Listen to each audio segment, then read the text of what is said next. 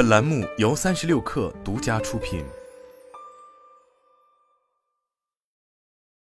本文来自最前线。在大模型和生成式 AI 浪潮下，英伟达面向数据中心的产品 A 幺零零 H 幺零零产品备受瞩目，几乎是大模型云计算公司的唯一选择。为了不受制于英伟达。AMD、英特尔等芯片厂商正寻求在人工智能市场占有一席之地。微软、谷歌、OpenAI 等会大批采购 AI 芯片的企业，则寻求自研芯片。竞争对手林立，英伟达也正不断推动产品研发和加快更新迭代速度。近日，据 Surface Home 等外媒披露了英伟达的数据中心产品路线图，展示了英伟达面向人工智能市场的产品规划，将推出 H 二零零、B 幺零零。和 X 幺零零等多款 GPU，如今英伟达的 A 幺零零 H 一百芯片一卡难求，无论是企业级客户还是消费级客户，都只能抢购 A 幺零零 H 幺零零产品来完成大模型的训练。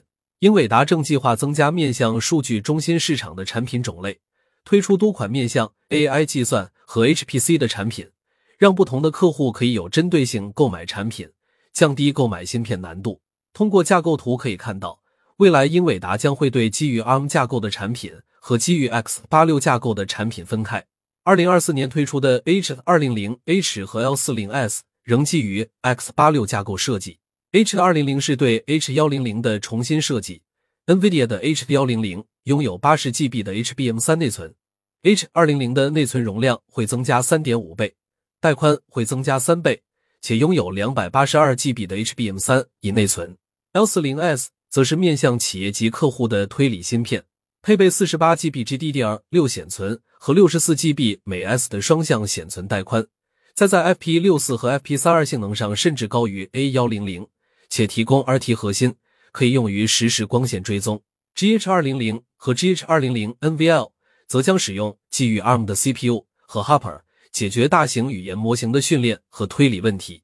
相比之下，GH 二零零 NVL 采用了 NVL 技术，具有更好的数据传输速度。英伟达也加快了新品推出的速度。通过产品名称可以看出，B 系列 GPU 也有望在二零二四年下半年推出，替代之前的第九代 GPU Hopper。此外，有报道称，英伟达下一代 GPU 产品代号为 Blackwell。英伟达计划推出用基于 X 八六架构的 B 幺零零接替 H 二零零。计划用基于 ARM 架构的推理芯片 GB 二零零替代 GH 二零零。此外，英伟达也规划了 B 四零产品来替代 L 四零 S，以提供更好的面向企业客户的 AI 推理解决方案。而二零二五年的 X 系列可能是一个代号，取代 Blackwell GPU。从 A 幺零零到 H 幺零零，英伟达用了二年时间，H 二零零也只是 H 幺零零基于同一款 Hopper 架构的更新产品，